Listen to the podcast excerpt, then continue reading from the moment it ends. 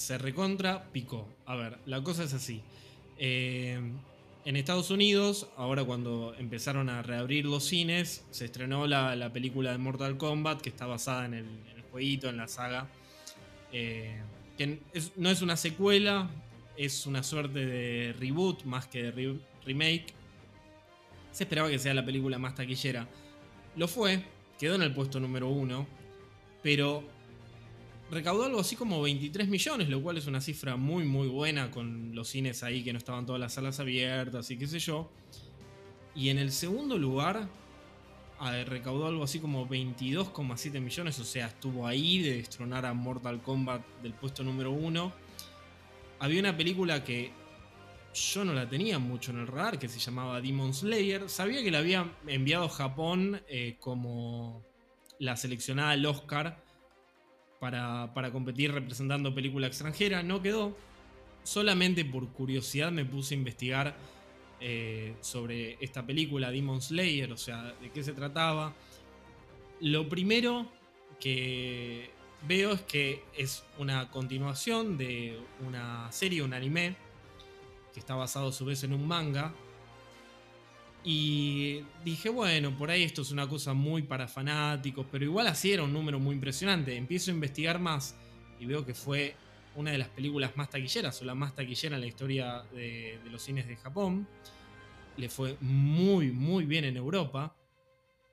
Y dije, no, a ver, momento, yo esto lo quiero ver. Lo quiero ver y le pregunto a unos amigos que están más en el mundo del anime y todo eso que yo, y me dicen, mirala, ahora cuando salga, pero primero trata de mirar la serie, que eran 26 capítulos, creo que son 26 capítulos de 20, 22 minutos. Y yo no les hice caso, dije no, yo quiero ir totalmente eh, a ciegas, ver como, a ver, no, no creo que la mayoría eh, o todos los que fueron a verla al cine conocieran de antemano Demon Slayer y quería esa experiencia. La película me gustó muchísimo, muchísimo. Pero vamos a hablar sobre esa película, sobre anime, sobre cine de animación en general y tal vez más con el invitado que nos acompaña hoy en Cine con Planos, que es el señor Akira Caneto. Eh, un gusto tenerte invitado, Akira. No, un gusto la invitación. Primero, ¿qué te pareció a vos la película de Demon Slayer? La verdad, me encantó. O sea, es. Yo, yo soy fanático de la serie, me encanta, digamos, el anime.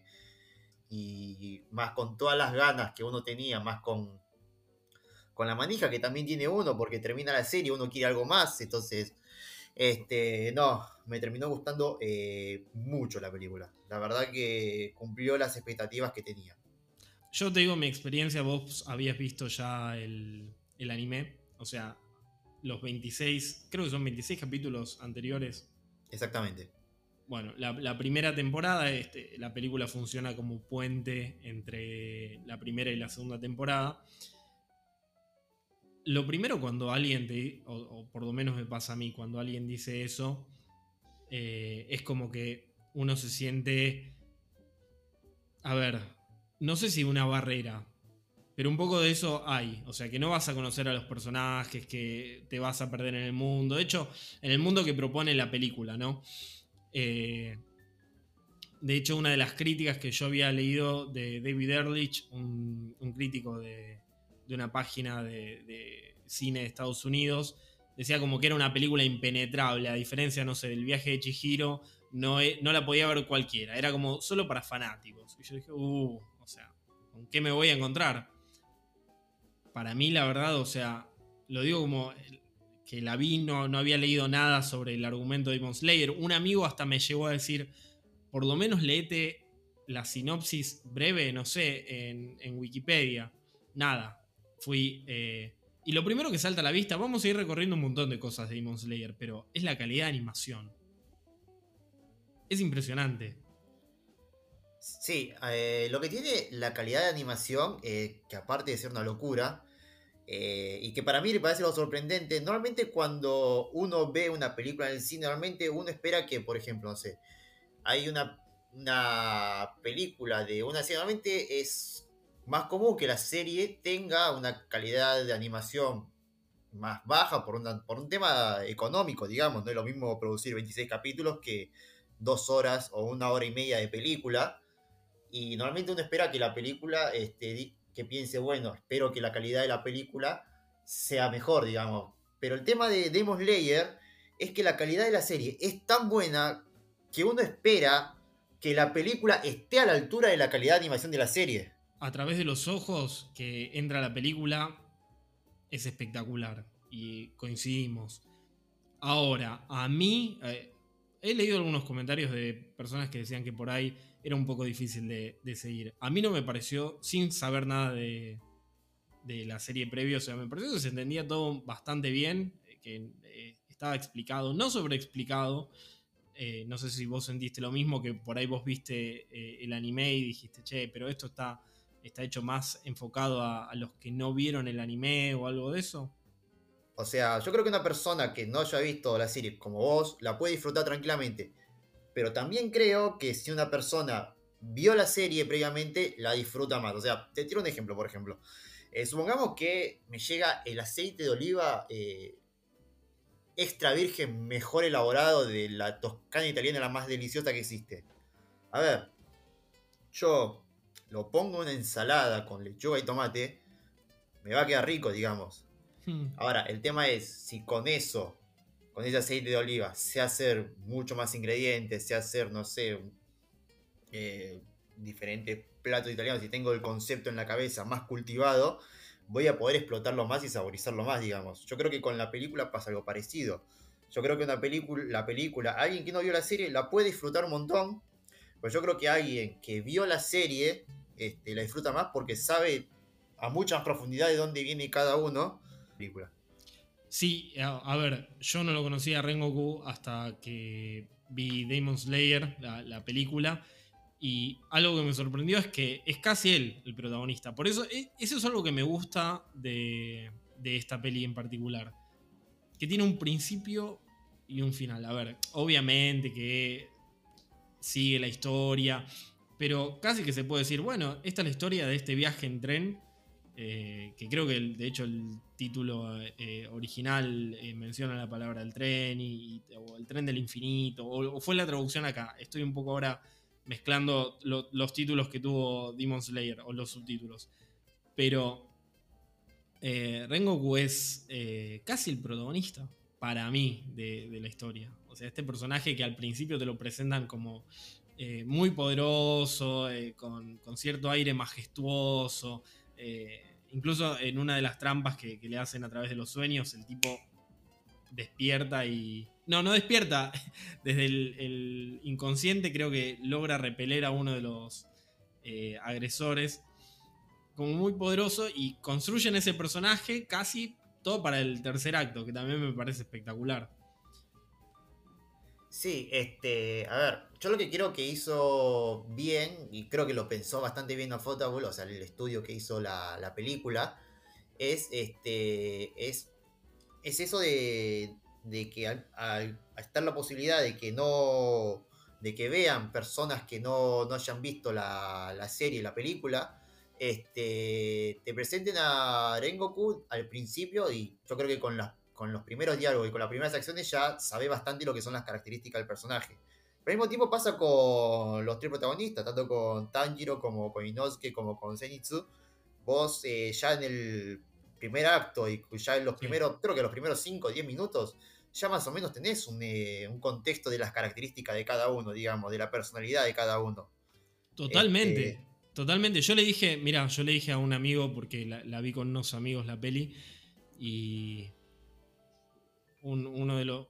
Mis dos amigos en realidad conocedores. Y yo le dije a uno. No lo dije en desmedro de la película, ¿eh? O sea, sí fue como una cosa para, para hacerme canchero. Dije, mira, no leí nada, pero Demon Slayer, estoy eh, seguro se va a tratar sobre un equipo de, de cazadores de demonios. Y no sé, y de ahí veré. Y, o sea, no estuve tan lejos. Y no lo digo esto como canchería, sino como más a favor de lo que decís vos, ¿no? Yo creo que uno de los problemas que tiene cierto tipo de cine, en especial a veces el que viene de Hollywood, es la tendencia a sobreexplicar todo. No te deja como nada librado al azar, viste, como para que puedas... Y hay cosas que no necesitan tanta explicación. Y esto me parece eh, esencial lo que dijiste vos. En los primeros 5 o 10 minutos le sacás un poco la personalidad a los tres. El que es más instintivo, el que por ahí tiene más miedo y eso. No, sí, a ver, yo creo que la película hace algo que yo creo que en general hacen bastante mal algunas películas, que es que condensa todo orgánicamente. No hay como una sobreexplicación, o a veces, muchas veces pasa incluso que, que para darte, a ver, si bien acá en esta película hay flashbacks, estos flashbacks tienen un contexto, digamos, para que tenga determinadas cosas, pero muchas veces pasa que muchas veces este, se abusan de los flashbacks o muchas veces abusan de las explicaciones y lo que tiene esta película es que con los simples diálogos y con las mismas acciones de los personajes, este, ya, ya tenés en contexto todo. A ver, lo mismo que vos tuviste, digamos, con los personajes eh, principales, la gente que ya vimos el anime, pero tal vez no vimos el manga, lo tenemos un poco como con Rengoku en ese aspecto. Porque Rengoku apenas lo habíamos visto, digamos, en la serie. Entonces, eh, el inicio que vos a veces hayas tenido con esos personajes, nosotros lo tuvimos con aquel personaje. Entonces, te das cuenta que lo hace bien en conjunto, digamos, y que un personaje que apenas haya aparecido en la serie te genere tanta o incluso más simpatía que los personajes principales. Voy a dar un ejemplo que por ahí muchos se van a enojar conmigo, pero vamos a saltar eh, a concatenarlo con un tema que también quiero hablar. A raíz de otra cosa. A ver, mi base, mi formación con eh, el anime viene muy marcada en los 90 con el canal Magic Kids eh, y en especial Dragon Ball. Yo sé que por ahí no es el anime más sofisticado, que eh, es uno de los más populares y todo eso, pero bueno, yo me, eh, crié con Dragon Ball y para mí Dragon Ball Z siempre fue uno de los grandes, grandes anime. Pero no soy fan de las películas de Dragon Ball. Y y acá, acá viene lo, polémico. Y que quiero que esto también lo conversemos un poco. Cuando se estrenó Dragon Ball Super, eh, la eh, Broly, creo que el título de la película era así, Dragon Ball Super Broly. Yo no había visto Super, conocía los personajes eh, porque había, había jugado Dragon Ball Fighters, conozco, más o menos de vista los tenía y qué sé yo, pero fui a ver la, película. Se entiende, pero no me pareció... Eh, algunos de mis amigos me decían, no, tenés que ir a verla porque es impresionante, es espectacular, eh, es una de las mejores de Dragon Ball y qué sé yo. Pero esto es lo que quiero eh, también como usar como disparador. La película fue un éxito. Fue un éxito. Y más acá en Latinoamérica. Sí, a ver, primero partamos la base de que ser la, mejor película de Dragon Ball es partir de una vara bastante baja, digamos. a ver, yo soy fanático de Dragon Ball, tengo, lo, tengo además, estoy con el aro de los Potara, sé que esto es un podcast, no me ven, pero estoy con el aro de los Potara acá en la oreja. Este, pero partamos de la base principal de que las películas de Dragon Ball son de mediocre para mí, digamos, o sea, no es una película wow. Y Dragon Ball Super Broly debe ser de las pocas películas de Dragon Ball que el villano tiene una backstory bien construida. Esa es la realidad.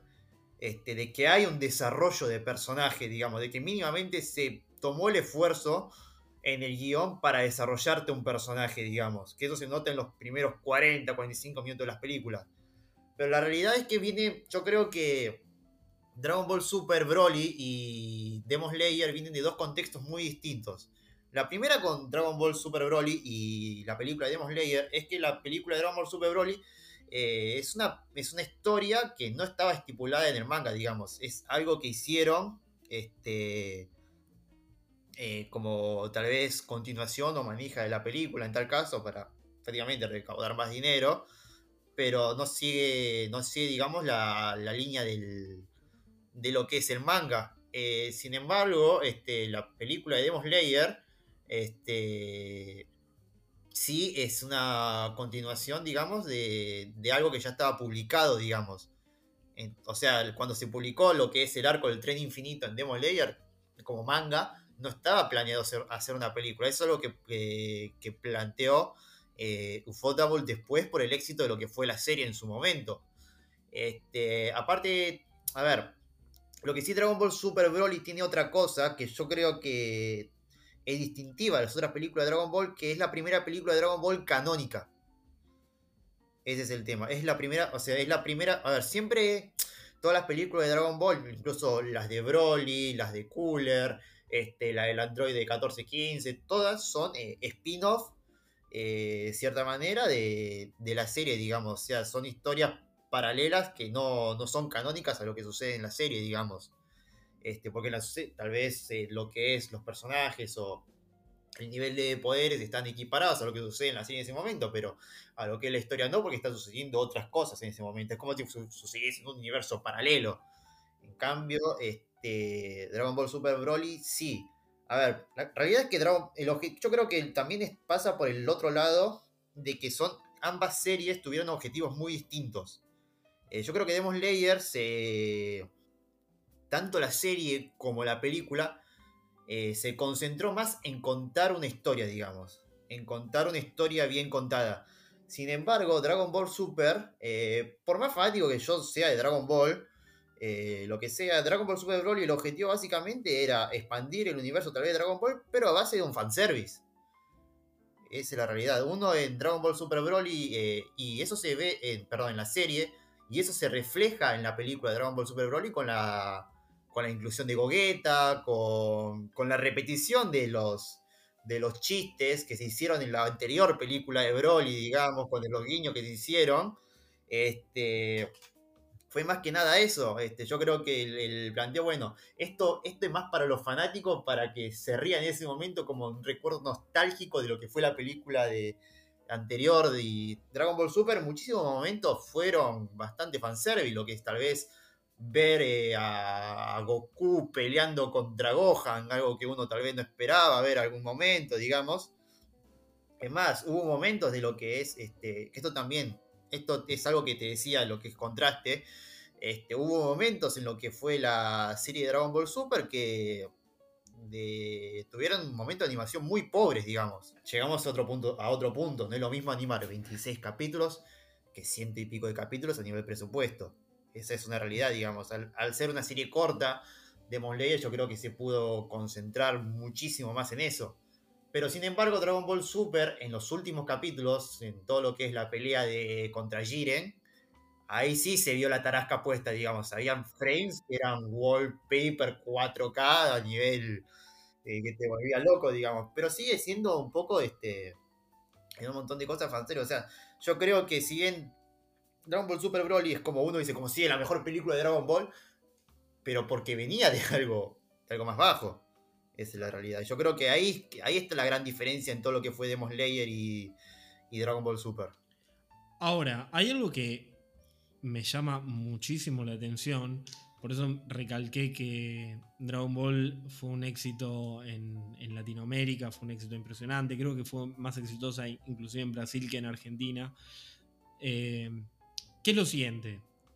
Y a ver, acá no es ningún secreto, Demon Slayer se, iba a estrenar en Buenos Aires, no se pudo estrenar por eh, la pandemia, veremos cuando, reabran los cines, eh, yo la iría a ver de vuelta al cine, pero la vi eh, por streaming, ponele, entre comillas por streaming, ¿no? O sea, quiero decir, la vi, en una casa con una buena, un buen televisor, sistema de audio y todo.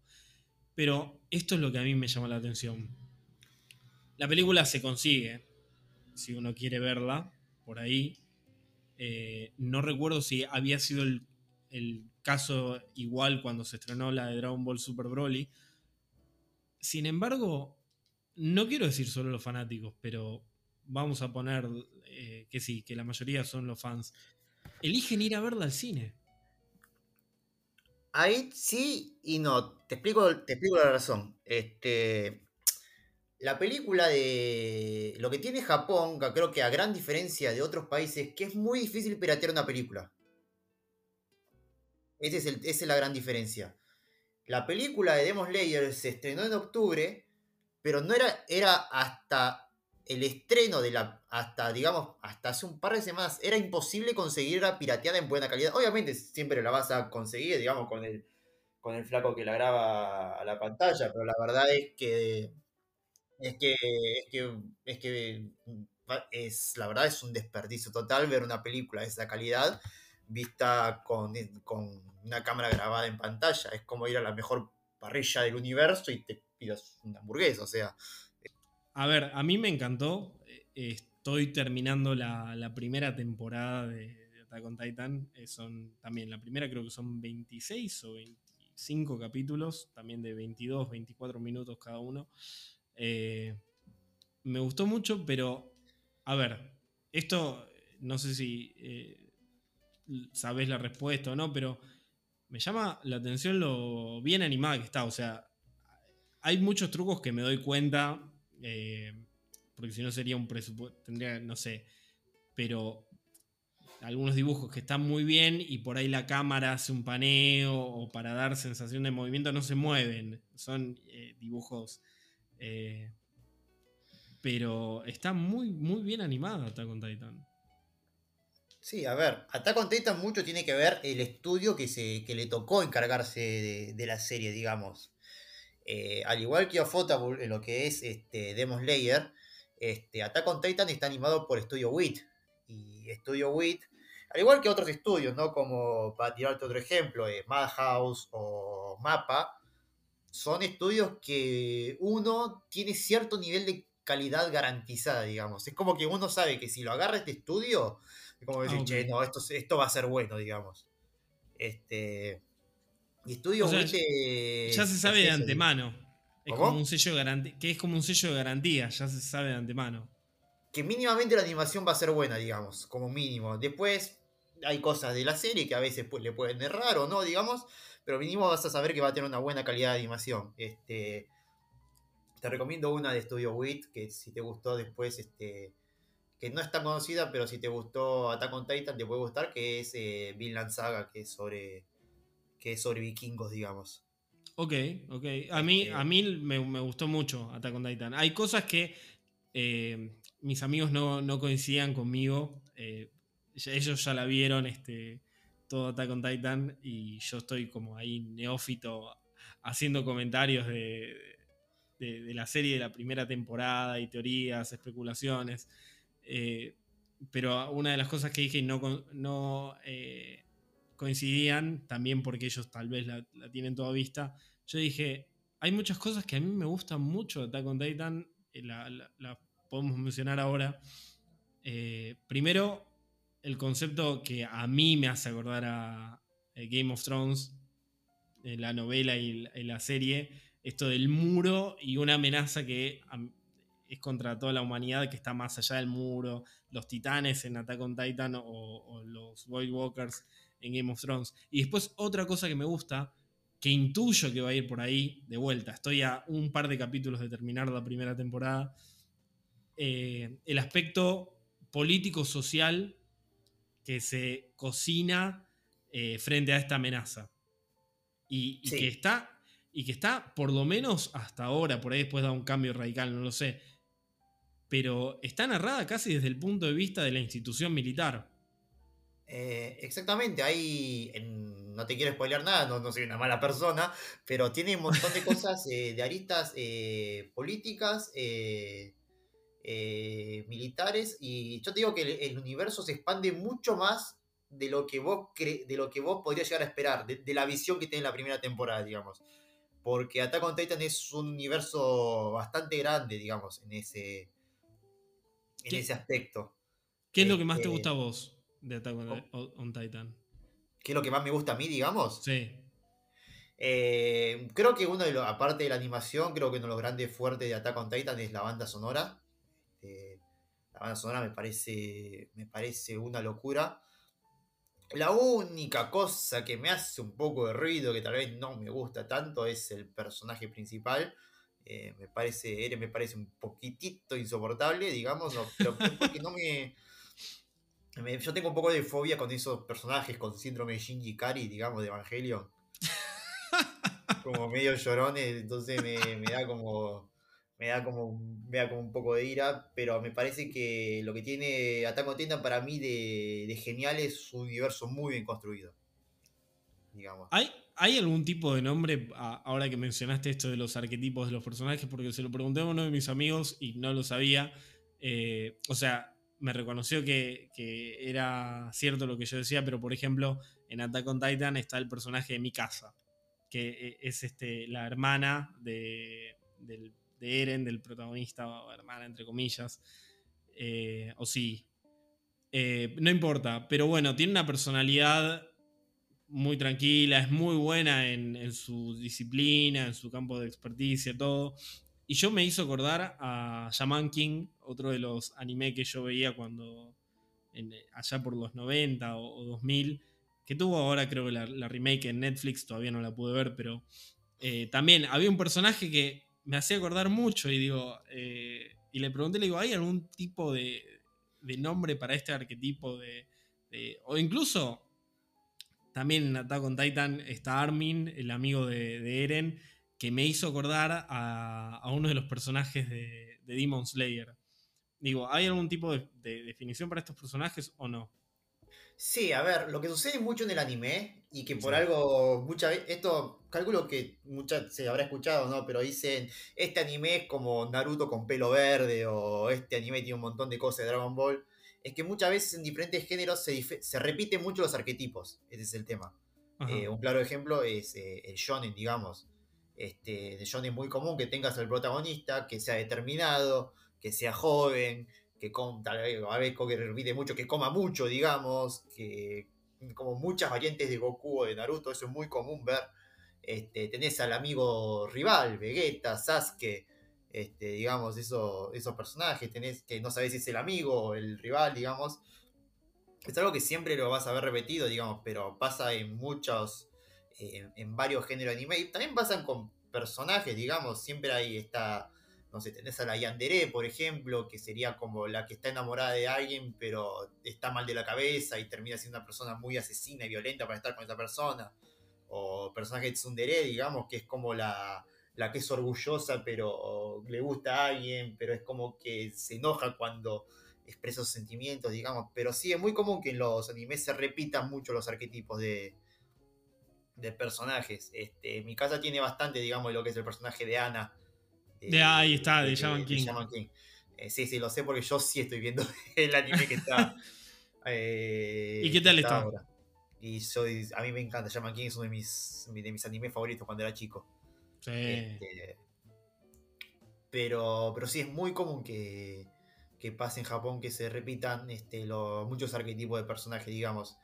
Que si bien algo que está bueno es que, por más arquetipo que se repita, eh, los cada cada personaje sigue teniendo su. Eh, a veces, algunos sí son copias, eso sin ninguna duda pasa. Eh, más que nada en industria tan grande vas a encontrar muchas cosas buenas, pero también muchas cosas malas. Este, pero pasa que muchas veces, que aunque eh, se repitan el arquetipo, tiene su propia esencia como personaje. Digamos, tiene su. Sus características. sus propias características y su propio espíritu, digamos, que lo hace. si bien compartiendo determinadas características sigue siendo única a su modo. Ahora, algo que yo leí, no sé si cuánto tendrá de cierto esto, pero en general los animes no son hiper taquilleros en, cine en Japón. Eh, no, no, no, no, no. A ver, si bien hay casos muy excepcionales, digamos, como lo fue en su momento el viaje de Chihiro, este, esto creo que es algo que me olvidé decirle también, que, eh, que, dijiste que el viaje de Chihiro, película de Miyazaki, no necesitas algún contexto previo, pero es porque son películas que no tienen contexto previo. Claro. Son películas individuales. Esa es la gran diferencia. Totoro, La tumba de los luciérnagas son... No tenés un manga o un anime previo para necesitar explicación de cierto contexto. Son películas individuales como si fuese cualquier otra película que uno puede ver eh, normalmente. Pero en el caso de. Este, en el caso de, del anime, este, son taquilleras, digamos, pero no la rompen tal vez a nivel internacional muchas veces. A ver, Lo que sucedió con, por ejemplo, por eso tal vez pasa con la diferencia con una película de One Piece, que One Piece, por ejemplo, es el anime y el manga más vendido, más exitoso de Japón, pero las películas no son tan taquilleras como lo fue la película de Demon Slayer. Este, pero este, yo creo que el éxito de, de, la película de Demon Slayer creo que estuvo acompañado por lo que fue el éxito de lo que fue el, el manga y la serie, digamos. Porque el manga de Demon Slayer creo que fue el único manga que pudo superar en ventas eh, mensuales o semanales a, One Piece.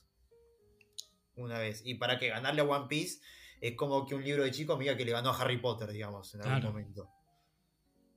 Este, pero creo que el gran éxito fue, fue eso, digamos, a quién estaba apuntado. Creo que ahí recayó bastante la, la, la, gran diferencia de, por qué la película de Demon Slayer fue tan exitosa. A ver, yo creo que lo que está pasando igual con el anime en cine es que si bien el anime sigue siendo sectario, yo creo que tanto los cines de Argentina se están dando cuenta de a poco como diciendo, che, pará, hay un público bastante grande para esto. Yo creo que, a ver, si bien tuvieron que devolver las entradas de Demon Slayer, yo creo que tanto este, Cinépolis o Hoistis dijeron, che, pará, ¿cómo esta película en dos segundos se, se llenó hasta, hasta, el cuello, digamos? Entonces también esto, de cierta manera, el hecho de que las personas que nos guste el anime vayamos a ver estas películas de anime, yo creo que motiva a las distribuidoras a traer más películas de anime, digamos. Y eso de, para a mí, como persona que me gusta el anime, eso está muy bueno. Hace unos años se estrenó el live action, la remake de Hollywood de Ghost in the Shell. Y si no me equivoco, eh, Andy Muschietti, el director argentino de It 1 y 2, eh, va a dirigir el live action de Attack on Titan. Exacto. ¿Qué opinás de estos proyectos de live action? ¿Crees que puede salir algo decente, algo muy bueno, que es inviable? Yo no tengo idea qué van a hacer con la Attack on Titan, ¿eh? no tengo idea. Mira, yo creo que primero, eh, de por sí hacer una película eh, live action de anime es muy difícil por varios factores. Primero porque son muchos capítulos y muchas veces trata de condensar 200, 300 capítulos en una hora y media este, o en dos horas. A veces pasa que muchos fallan en captar lo que es la esencia del anime, digamos, o del manga.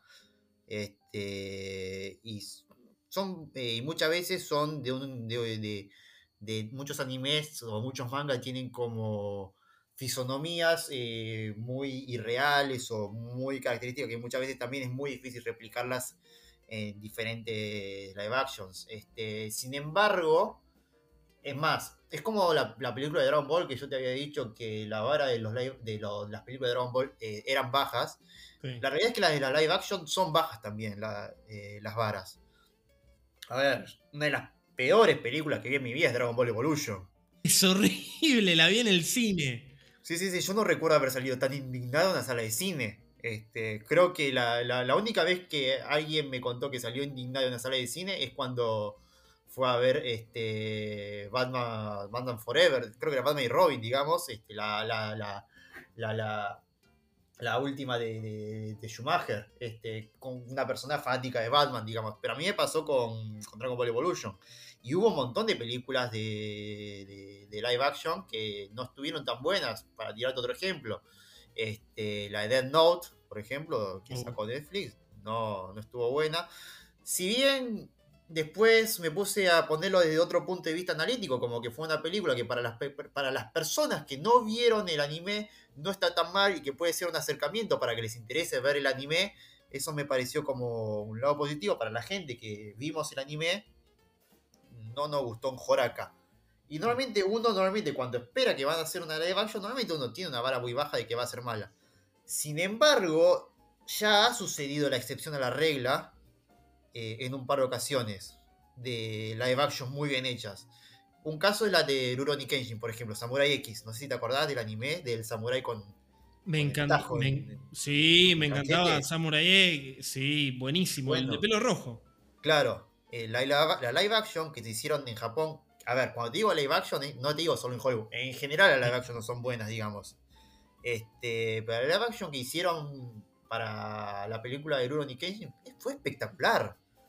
A ver, fue, fue como diciendo, che, esto es buenísimo. A ver, es como que esta, la película de Rurouni Kenshin probó que se puede hacer una, que se puede hacer live action, digamos. A ver, si bien Rurouni Kenshin tiene un contexto más realista, porque es histórico, es de samurai, digamos, y toda la cosa, a diferencia de hacer, no sé, Dragon Ball, que son de Saiyajins, que tiene un Kamehameha y toda la bola, eso probó de que, che, podés hacer algo, un live action bien hecho, digamos. O sea, que si, es como que vos decís, che, si querés podés de estudios, digamos, o sea. Eh, pero eh, también creo que el, otro caso que este Hollywood, de que para mí se hizo muy bien, fue Alita Battle Angel. La, película de Robert Rodríguez eh, es basada en un manga, digamos. Este, y estuvo muy bien, este, a mi gusto. No le fue tan bien en taquilla porque no recuerdo contra quién compitió en ese momento, pero compitió en un momento como diciendo, sí, no, no, no, le podías ganar a esto. Eh, Alita Battle Angel estuvo muy bien también, digamos. O sea, se ha probado que se pueden hacer cosas buenas. y tiene una base de fanáticos importante, Alita. Claro, la película, la película. Si es un live action, tenés que encontrar un equilibrio, a mi gusto, que es muy difícil de encontrar. Que es el que le guste a la gente que no haya visto la serie y satisfacer a los fanáticos si, falta uno de otro, la película no, no siempre va a tener críticas y quejas, digamos. Esa es mm. la realidad. Está bueno eso que decís porque también es muy difícil en, términos de adaptación, no solamente porque cambia, a ver, en animación yo veo Attack on Titan y puedo jugar con la geometría, con las leyes de la física y que va con el cinturón este ovni, o, alguien está en la cima del muro y está hablando con los scouts o, los soldados que están en la base y hay como 70 metros de diferencia, pero el anime grita y, no importa, y uno compra que están escuchando abajo. Y por ahí en un live action eso, si no le pones un megáfono, eh, no queda, o, un montón de cosas que son problemas de adaptación. Eh, pero me gustó eso que dijiste de, Hollywood aprender de los errores, porque definitivamente eh, Goku no puede ser este actor comiendo una pata de pollo arriba de una moto porque es como raro, es como que se perdió eh, en el camino el, sentido de la adaptación. No sé si te acordás que en una escena sacas. Eh, llega eh, en Dragon Ball Evolution Goku en una moto y pum, saca como una pata de pollo del bolsillo. Y era como. Sí. ¿Qué pasó acá? ¿Qué? Sí, igual yo creo que también este, yo creo que. Yo creo que Dragon Ball Evolution quiso agarrarse de toda esa moda que estaba en su momento de las, de las series Nickelodeonesca de jóvenes, digamos, y quiso mezclar un poco eso y ahí estuvo también el gran error. Este, pero yo creo que también. Bueno, también. Yo creo que pasa lo mismo con los videojuegos. Yo creo que Mortal Kombat. Eh, aprendió de un montón, la película, última película de Mortal Kombat aprendió un montón de errores que cometieron las anteriores películas de videojuegos para que también la realidad es esa. Mortal Kombat es una película que está bien, digamos, pero también para la vara baja que son en realidad las películas de videojuegos. Sí, estoy de este, Pero lo que sucede para mí con. Eh, también lo que sucede con algunos animes, que hay algunos animes que también son, son más replicables. Yo creo que, por ejemplo, Akira es una película que es. Eh, uno se puede imaginar un live action, digamos, por el hecho de que ya hay antecedentes de películas hollywoodenses con características parecidas. Para tirarte un ejemplo, Blade Runner este, en varias cosas, digamos. De Vivo, ser una, al ser una historia espacial, ah, que dato, eh, de Vivo no es una película, es una serie, que es la que van a hacer una miniserie. Este, de Vivo, también ya hemos visto varios antecedentes de películas hollywoodenses de, de recompensas este, en el espacio exterior. Para tirar, el último ejemplo más claro es el Mandalorian. El Mandalorian, digamos. O sea, son cosas que ya hemos visto previamente. A ver, Shingeki no Kyojin, si bien este, Andy Muschietti me copa la idea de que él sea el director, también uno lo ve como, che, ¿para cómo carajo van a replicar unos titanes con un muro en, un contexto que parece la Alemania de, de, mil, de 1500, digamos? O sea, en ese, ese aspecto digo que son tal vez más, eh, más difíciles de replicar, porque ya no hay antecedentes previos de algo hecho así en, en carne y hueso, con gigantes. Sí, sí, eh, estoy de acuerdo. Incluso también pensaba en Ghost in the Shell eh, y que la toma como referencia indudable una peli que mencionamos antes, eh, Matrix, en especial la primera y varios conceptos que, se entrecruzan y eh, estoy de acuerdo, digo, hay que saber qué adaptar, qué eh, por ahí no es viable para un live action y todo lo demás. Eh, hay un montón de películas, hay un montón de películas, hay algunas que son más adaptables que me encantan también, Perfect Blue y otras no, Ojo, no digo que sea imposible, digo que tal vez es más difícil, sí. digamos. Este, bueno, Perfect Blue es un caso ejemplo de, de las películas de Terreno Aronofsky, digamos, que se ven bastantes cosas y vos decís, dale, dale, dale. Este, pero bueno. Que, le terminó. Eh, hay una película, creo que El Arca de Noé, o Noah, de Aronofsky, que para quienes no sepan, así muy breve, muy breve eh, Aronofsky eh, de Perfect Blue y de otras películas del director es Satoshi, Kon, ¿no? Satoshi Kon. Satoshi Kon. les directamente agarró y calcó algunos encuadres, algunos planos y tomó prestadas, entre comillas, algunas ideas. Hasta que, bueno, una, vez le preguntaron a Aronofsky si lo conocía y dijo, no, ¿quién es? Mentira, o sea, después les, en, el Arca de Noé, en los agradecimientos especiales, le agradece a, Satoshi Kon. O sea, como una evolución, digamos, mínima de, gentilezas. Pues son peliculones, ¿eh? Las de, las de Kon a mí me encantan. Eh, pero bueno, para ir cerrando, te voy a pedir que si vos les podés recomendar a nuestros oyentes tres películas.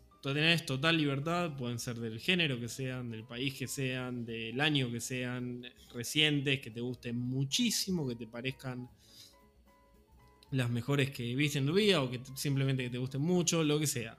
Pero tienen que ser tres. ¿Cuáles serían las elegidas? Para mí la mejor película de todos los tiempos, a ver, es una película muy conocida, digamos, porque es está en la enciclopedia de las 10 películas que tenés que ver si te gusta el cine, es El Padrino. Oh. El Padrino me parece este, una de la mejor película de todos los tiempos. Y no sé si alguna vez te contesto, pero yo tuve el honor de conocer a Francis Ford Coppola. Este, por favor, por favor, contá esto a Momento. Momento tremendo acá en el podcast, eh, a un grado de separación de Francis Ford Coppola. Te, Por favor, la anécdota. Resulta que Francis Ford Coppola estuvo viviendo este, varios meses acá en Argentina cuando este, grabó la película este, Tetro, ¿era si no lo recuerdo? Tetro, Tetro. Tetro, sí. Este, ¿Qué pasa? Francis Ford Coppola es un tipo digamos, este, si bien es un director de cine reconocido, también es un tipo bastante sencillo en lo que es gusto, digamos, o sea, el tipo tiene una villa de vinos, digamos, en Estados Unidos se dedica mucho a ese, a ese negocio, este, es un tipo que le gustan las cosas sencillas, y a Coppola, algo que eh, tenía entendido que detestaba eran restaurantes finos. A ver, siempre cuando los llevaban a comer, para agasajarlo, siempre los llevaban a este, al restaurante este que queda en Puerto Madero, que es un platote así, con el pedacito así, digamos, y con dos gotitas de salsa, y eso eh, Coppola lo detestaba, o tal vez eh, comida fusión, esa clase de cosas. Coppola es, si me, si me decís en términos argentinos, a mí me gusta el bodegón, o sea, es así, a mí me gusta tomar vino en Tamajuana, es como dentro de todos esos aspectos. Eh, y yo soy hijo de, gastronómicos, digamos. Mi papá es eh, sushiman, tenía un. Ahora no, porque por problemas de salud dejó de trabajar. Mi papá tenía un restaurante. Este, pero lo que tenía la gran característica de lo que tenía el restaurante de mi viejo es que era un restaurante japonés tradicionalista. Mi papá, eh, aunque le, metas bambú en las uñas, no te hacía un Philadelphia Roll en su vida.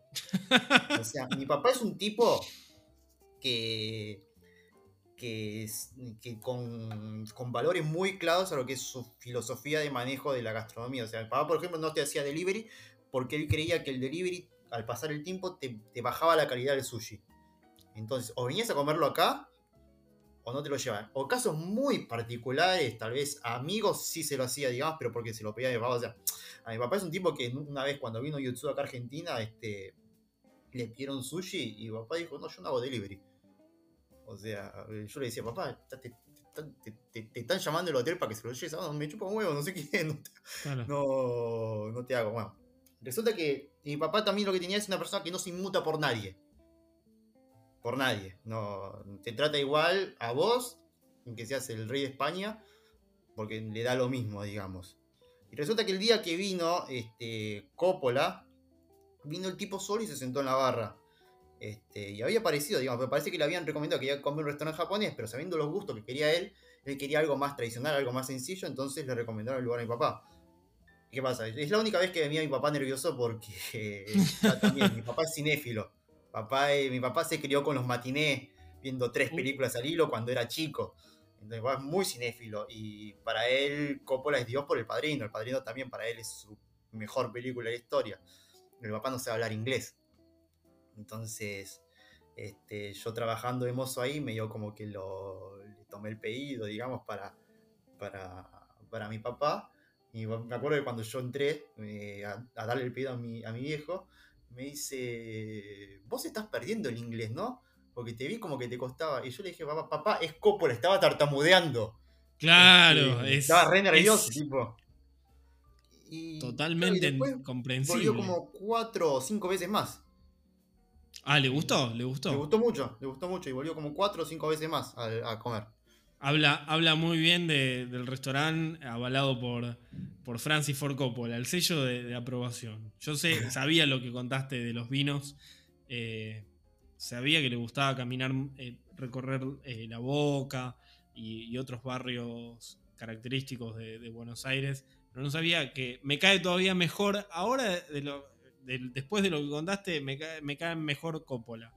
Eh, ya me caía bien antes, me parecía un genio absoluto, Apocalipsis Now, El Padrino 1, 2, eh, la conversación, todo, eh, y ahora con esto, que el tipo es de buen comer. No, no, aparte sencillo, humilde, digamos, cuando, cuando estaba con el uno a uno con él, no, es una sencillez absoluta. El Padrino de 1972, la primera elegida por Akira. ¿Cuál sería la segunda? La segunda para mí sería La Estrada de Federico Fellini.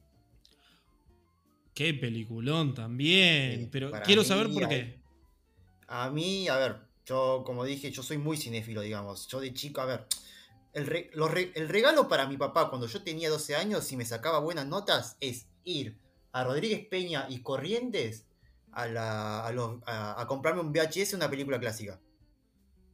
O sea, yo me crié a base de Luis Buñuel, de Vittorio de Sica, me crié a base de Fellini la adolescencia. Eh, obviamente por algo no era el pibe más popular de la secundaria, ¿no? Este, pero sí, eh, yo cuando era adolescente me crié a base de, esas películas, veía mucho canal retro también, este, el canal Europa Europa en su momento también. Entonces agarraba muchas películas de ahí. Este, muchas series antiguas veía. Este, y creo que una, de, de, las, películas que recuerdo en su momento que me compró mi papá en VHS, creo que hay un par que todavía tengo guardadas, digamos, este, fue eh, La Estrada. Me parece un gran ejemplo de lo que fue el neorrealismo italiano en su momento, si bien es una eh, me parece que a mí trabaja una, para mí a mi gusto, una de las mejores actrices de la historia, que es Julieta Massina. Este, me parece, yo creo que es una película que viéndola varias veces, incluso le, le encontrás cosas distintas, digamos. Este, yo la primera vez que la vi me fascinó, la segunda vez que la vi la entendí tal vez como una reinterpretación de la vida de Jesucristo, digamos. Este, que quiso hacer Fellini en su momento. Este, eh, bueno, también Richard, Bass, Richard Basehart y Anthony Quinn también están colosales los dos en esta película, pero creo que la segunda película que pondría en la lista es, La Estrada. Me, encantó, me encantó eh, La Estrada de Federico Fellini, el segundo puesto, va, segundo puesto, la segunda elección, eh, increíble, increíble. Eh, no, no sé por qué no, no, imaginé que ibas a ir con, la estrada, pero, pero maravillosa. Y estoy muy intrigado cuál va a ser el tercero. A ver, tal vez el tercero me gustaría que sea una película. Yo la realidad es que, a ver, yo cuando te digo que tengo un padre cinéfilo, yo me llamo Akira por Kurosawa. Uno de los directores, yo te diría de mis cinco o cuatro directores favoritos de la historia del cine. Akira Kurosawa. Sí, sí, yo creo que, a ver, yo creo que Miyazaki a lo que es eh, en Japón a nivel de animación internacional, yo creo que lo es Kurosawa a nivel cine, digamos. eh, lo que fue en su momento, digamos, y la gran influencia que tuvo con el cine internacional. En ningún director eh, del Oriente creo que lo tuvo como Kurosawa. Este, aparte, Kurosawa fue un antes y un después. Con Rashomon generó un quiebre total en lo que fue el estilo de cine, hacer cine en Japón, digamos. Este, pero yo creo que si tengo que elegir una película de Kurosawa, no, más que nada por lo que a mí me representó verla en su momento fue Los Siete Samurai. Los Siete Samurai. Los Siete Samurai. Después, este, este, me, también son esas películas que mi papá me compró en VHS, digamos, este, y me pareció, cuando la vi me pareció espectacular, tres horas y media de película, este, y ahí ves, a ver, después, y creo que fue la primera de Kurosawa que después vi Ojimbo, después vi Rashomon, este, después vi La Fortaleza Escondida, digamos, este, pero Los Siete Samurai fue la primera que vi. Después, después vi Los Siete Magníficos, digamos, en su momento, este... Hay, yo, eh, perdón que te interrumpo, pero creo que todas las películas de grupo, Los Siete Magníficos, que es una remake, pero The Wild Bunch, La Pandilla Salvaje, Avengers, todas le deben, toda película de grupo le debe todo a los siete samuráis. Sí, yo creo que ya, de por sí un montón del cine occidental le debe no solo a los siete samuráis, a Kurosawa. A ver, es, sabido que, los, que Star Wars es prácticamente basado en la fortaleza escondida de Kurosawa. Es la, fortaleza escondida. Este, y ¿Cómo es? Este, hola, hola. yo creo que, que es eso, digamos. Y me parece que está. Este. Este. Yo creo que. Por eso creo que me parece la, gran influencia que tuvo. O sea, yo me nací en 1990, el año que a Kurosawa le dieron el Oscar honorífico. En su momento. Entonces mi papá me puso el nombre Akira por, por esa razón, digamos. Este, era... Pero si después hay alguna que otra mención honorífica, digamos, en su momento me había volado la cabeza. Este, como es, creo que era Alas de Libertad de Wim Wenders. Me había... Sí, Alas de Libertad. Creo que La Estrada, a ver, tus tres elecciones ahora vienen menciones honoríficas, pero fueron El Padrino, el 72, y La Estrada y Siete Samurai, creo que las dos son de 1954, que me parecen excelentes. A ver, de Kurosawa, a mí, me costaría muchísimo elegir una sola porque... Eh, el cielo y el infierno, Los siete samuráis, eh, Ran, eh, La fortaleza escondida, eh, todas me, gustan mucho, mucho, mucho, mucho, me parecen excelentes. la hoy, la del empleado también, el, que está detrás de... Sí, sí, sí. No, no, no, no. Son, son increíbles, increíbles. Más la pienso en las adaptaciones de Shakespeare. esta, la adaptación de Macbeth. Hoy estoy. Trono de sangre. Ah, eh, increíble. Este sí. Eh, pero ahora decías, menciones honoríficas, Las Salas del Deseo. Otro peliculón de Wim Wenders. Sí, son cosas que son películas que, a ver, yo.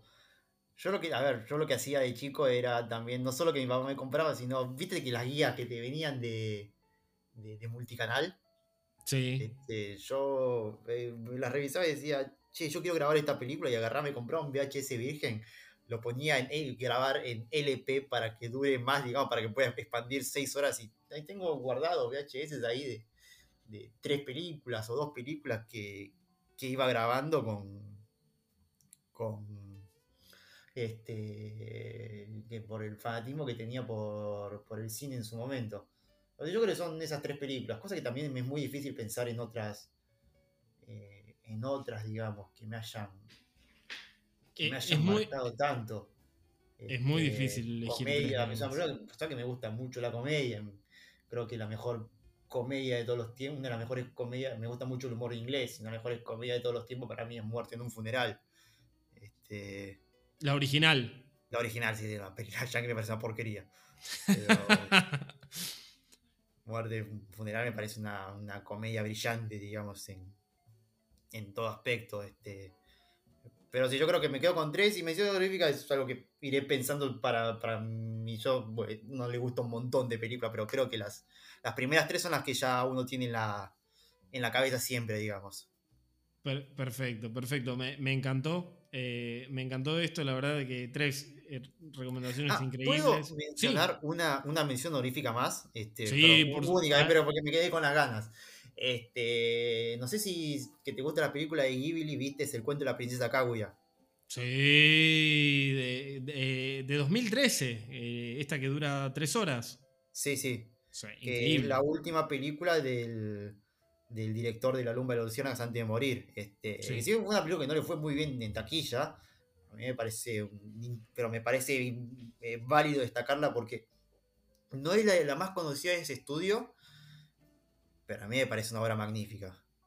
Es lindísima. Tiene un estilo de animación. eh, Sí, sí, la estética Único. es, es, eh, es muy única, digamos. Este, calculo que habrá costado muchísimo también hacer una película con esa técnica, ¿no? Este, creo que había escuchado que la producción de esa película tomó como 5 años, 5 o 6 años en hacerse. Sí, se nota, se, tiene, se nota que tiene un trabajo, es muy, muy linda visualmente. Y es una historia que también es muy linda. O sea, yo dije antes tres horas y por ahí alguien imagina como estas cosas épicas. eh, de- eh, y no, es una película recontra eh, chiquita en el buen sentido, ¿eh? No, no, no estoy diciendo. Minimalista. Minimalista, sí, sí, Sí, sí, sí. sí. Para los que nos están escuchando, tus redes, ¿dónde te pueden seguir? Eh, bueno, a mí me pueden seguir en Instagram como Aki Caneto, en Twitter como Aki-Caneto, y creo que acá tengo las redes sociales dentro de todo unificadas, digamos. O sea, Akira Caneto o Aki Caneto me van a encontrar todo con. eh, piensen en Kurosawa y van a, van a encontrar el, nombre tranquilamente. Es, es muy, muy bueno eso, muy bueno eso de, Akira. Yo tengo, yo tengo un, un amigo que, que no se llama nada que ver, eh, pero le digo también Akira por, por eh, Kurosawa más que por Akira Toriyama. Me cae tan bien eh, Akira Kurosawa que le digo a un amigo Akira. Pero bueno, muchísimas gracias por habernos acompañado en esta edición de Cine con Planos. Te digo algo que le digo a todos porque siempre me pasa lo mismo. Eh, hay un montón de temas que me quedaron pendientes por hablar, así que en una segunda temporada me encantaría eh, de vuelta eh, la posibilidad de una charla y profundizar eh, tal vez en alguna de las películas que, que estuvimos charlando y mencionando, no necesariamente de anime, pero la invitación está para que vuelvas. Eh, primero, muchísimas gracias por la invitación. La, ver- la verdad la, lo disfruté mucho, la, la- realmente la pasé muy bien. Eh, y nada, eh, cuando quieras estoy disponible. Perfecto, buenísimo. Muchas gracias a Kira y a todos ustedes por habernos escuchado, así que nos vemos más adelante con más cine con planos. Abrazo a todos.